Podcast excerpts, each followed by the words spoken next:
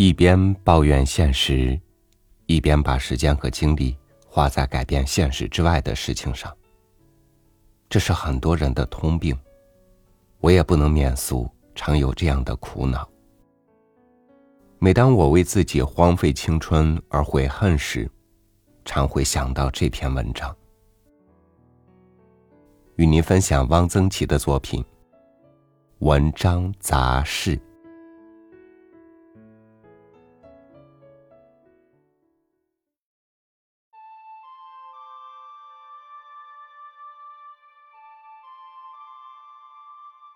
我正经练字，是在小学五年级暑假。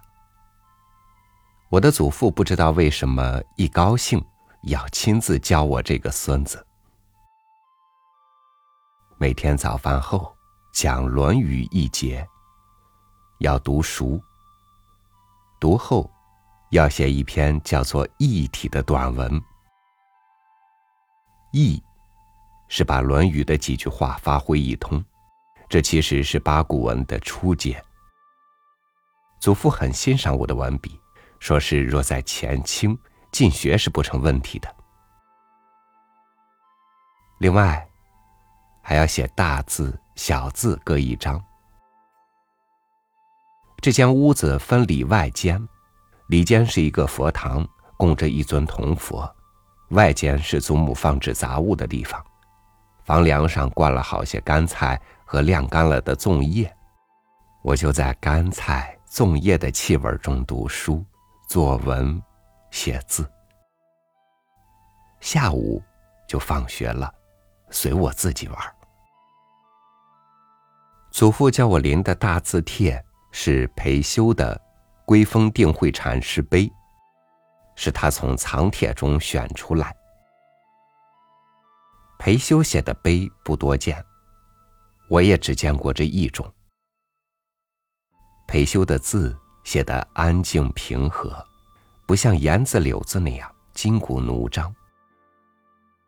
祖父所以选中这部帖，道理也许在此。小学六年级暑假，我在三姑父家从韦子莲先生学。韦先生每天讲一篇桐城派古文。让我们写篇大字。韦先生是写魏碑的，曾临北碑各体。他叫我临的是多宝塔。多宝塔是言字里写的最清秀的，不像大字麻姑仙坛那样重拙。有人说中国的书法坏于颜真卿，未免偏激。任何人写碗口大的字，恐怕都得有点言书笔意。蔡襄以写行草善名，福州鼓山上有他的两处题名，写的是正书，那是颜体。董其昌行书秀逸，写大字却用颜体。歙县有许多碑坊，坊额传，坊额传为董其昌书。是颜体。读初中后，父亲建议我写写魏碑，写张猛龙。他买来一种稻草做的、高二尺、宽尺半、粗而厚的纸，我每天写满一张。龟峰碑、多宝塔、张猛龙，这是我的书法的底子。祖父拿给我临的小楷是赵子昂的《闲写公家传》。我后来临过黄庭、乐毅，时间都很短。一九四三年，云南大学成立了一个曲社，拍曲子。曲谱石印，要有人在特制的石印纸上用特制的石印墨汁端楷写出印刷。这差事落到我的头上，我凝神静气的写了十几出曲谱，有的是晋人小楷笔意。我的晋人笔意不是靠临摹，而是靠看，看来的。有一个时期，我写的小楷效法倪云林、石涛。一九四七、一九四八年，我还能用结体微扁的晋人小楷，用毛笔在毛边纸上写稿、写信。以后改用钢笔，小楷功夫就荒废了。写字除了临摹，还要多看，即读帖。我的字受宋四家苏、黄、米、菜的影响，但我并未临过宋四家，是因为爱看，于不知不觉中受了感染。对于宋四家，自来书法家颇多贬词。有人以为中国书法一坏于颜真卿，二坏于宋四家，这话不能说毫无道理。宋四家对于二王，对于欧薛，确实是一种破坏，但是也是革新。宋人书法的特点是解放，有较多的自由，较多的个性。四家的蔡，本指蔡京，因为蔡京人太坏，被开除了，代之以蔡襄。其实蔡京的字是写的很好的。有人以为因为四家之官，我同意。苏东坡多为偏锋，书体颇近田俗。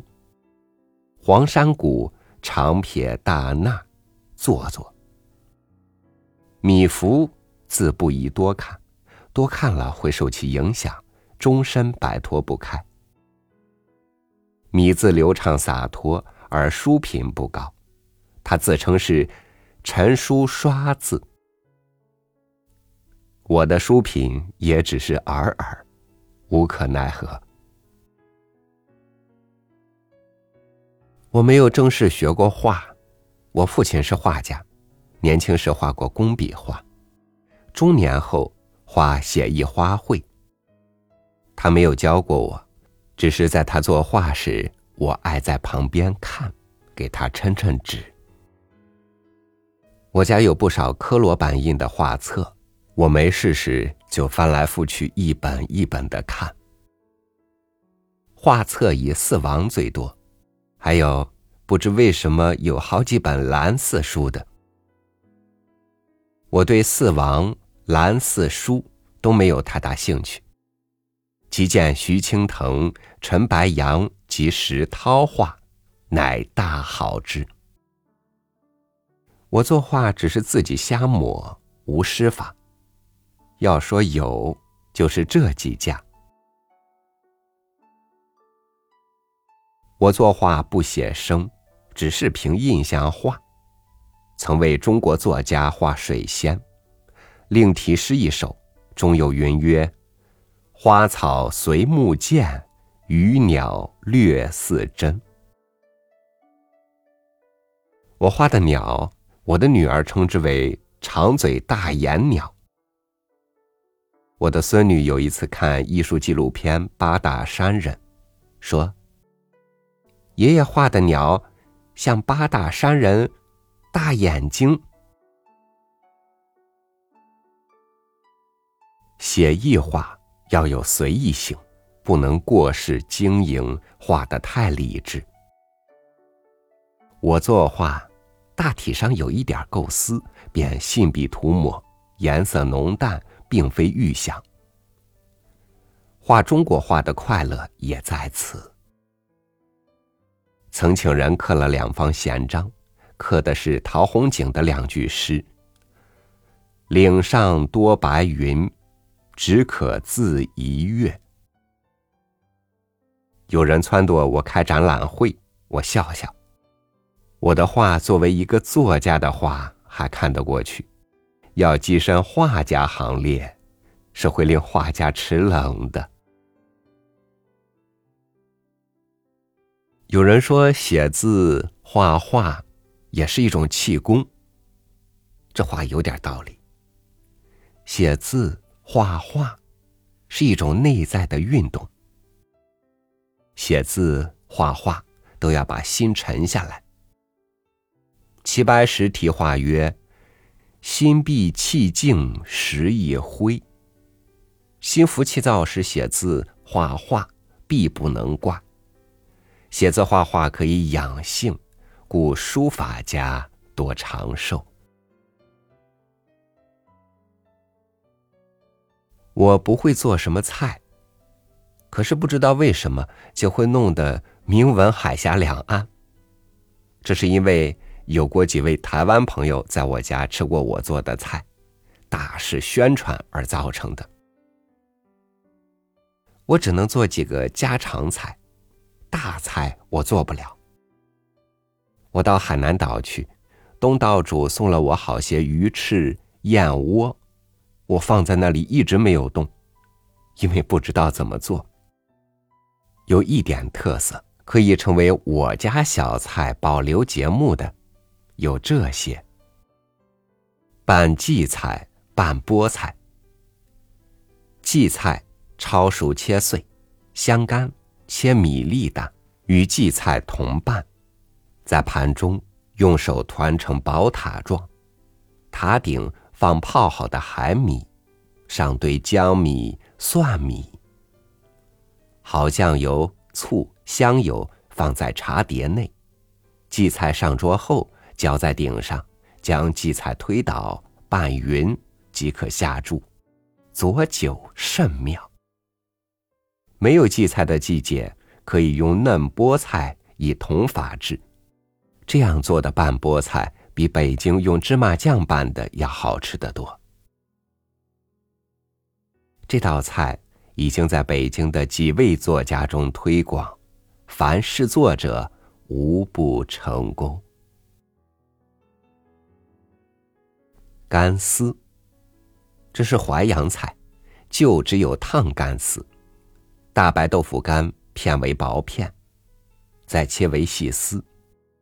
酱油、醋、香油调好备用。干丝用开水烫过，上放青蒜米、姜丝，要嫩姜，切极细，将调料淋下即得。这本是茶馆中在点心未蒸熟之前，先上桌佐茶的闲食。后来饭馆里当一道菜卖了。煮干丝的历史，我想不超过一百年。上汤，鸡汤或骨头汤，加火腿丝、鸡丝、冬菇丝、虾子、茼蒿，什么鲜东西都可以往里搁。下干丝，加盐，略加酱油，使微有色。煮两三开，加姜丝即可上桌。聂华苓有一次上我家来，吃的非常开心，最后连汤汁都端起来喝了。北京大方豆腐干甚少见，可用豆腐片代。干丝重要的是刀工，味子才味，有味者使之出，无味者使之入。干丝切的极细，方能入味。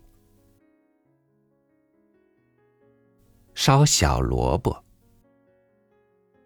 台湾陈义珍到北京来，指明要我做菜，我给他做了几个菜，有一道是烧小萝卜。我知道台湾没有小红水萝卜，台湾只有白萝卜。做菜看对象。要做客人没有吃过的，才觉新鲜。北京小水萝卜一年里只有几天最好，早几天萝卜没长好，水分少，发梗，且有辣味，不甜。过了这几天，又长过了，糠。陈一真运气好，正赶上小萝卜最好吃的时候，他吃了赞不绝口。我做的烧小萝卜确实很好吃，因为是用干贝烧的。粗菜细做，是治家常菜不二法门。塞肉回锅油条，这是我的发明，可以申请专利，油条切成半寸长的小段儿，用手指将内层掏出空隙，塞入肉蓉、葱花、榨菜末，下油锅重炸。油条有繁，较之春卷儿犹有风味。回锅油条极酥脆，嚼之真可生动十里人。炒青包谷。新玉米包出粒，与瘦猪肉末同炒，加青辣椒。昆明菜。其余的菜如冰糖肘子、腐乳肉、腌笃鲜、水煮牛肉、干煸牛肉丝、冬笋雪里红炒鸡丝、清蒸青盐黄花鱼、川东菜炒碎肉，大家都会做。也就是那个做法，不列举。做菜要有想象力，爱琢磨。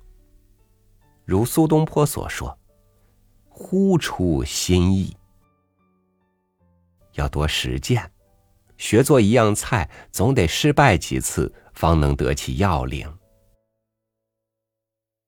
也许因为翻翻食谱。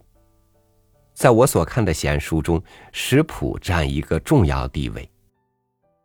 食谱中写的最好的，我以为还得数袁子才的随园食单。这家伙确实会吃，而且还能说出个道道。如前面所说，有味者使之出，无味者使之入，实是经验的总结。荤菜素油炒，素菜荤油炒，尤为至理名言。做菜的乐趣，第一是买菜。我做菜都是自己去买的。到菜市场上走一段路，这也是散步，是运动。我什么功也不练，只练买菜功。我不爱逛商店，爱逛菜市，看看那些碧绿生青、新鲜水灵的瓜菜，令人感到生之喜悦。其次是切菜、炒菜都得站着，对于一个终日伏案的人来说，改变一下身体的姿势是有好处的。最大的乐趣还是看家人和客人吃的很高兴。盘盘见底。做菜的人一般吃菜很少。我的菜端上来之后，我只是每样尝两块，然后就坐着抽烟、喝茶、喝酒。从这点说起来，愿意做菜给别人吃的人，是比较不自私的。诗曰：“年年岁岁一床书，弄笔晴窗且自娱。更有一般堪笑处，六方平米作还厨。”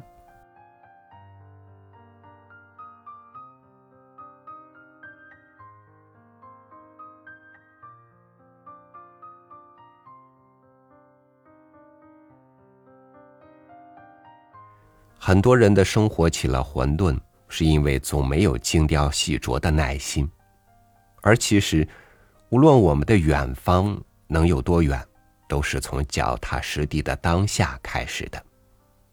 认真过好每一天吧。感谢您收听我的分享，祝愿您的每一天都有收获。我是超宇，晚安，明天见。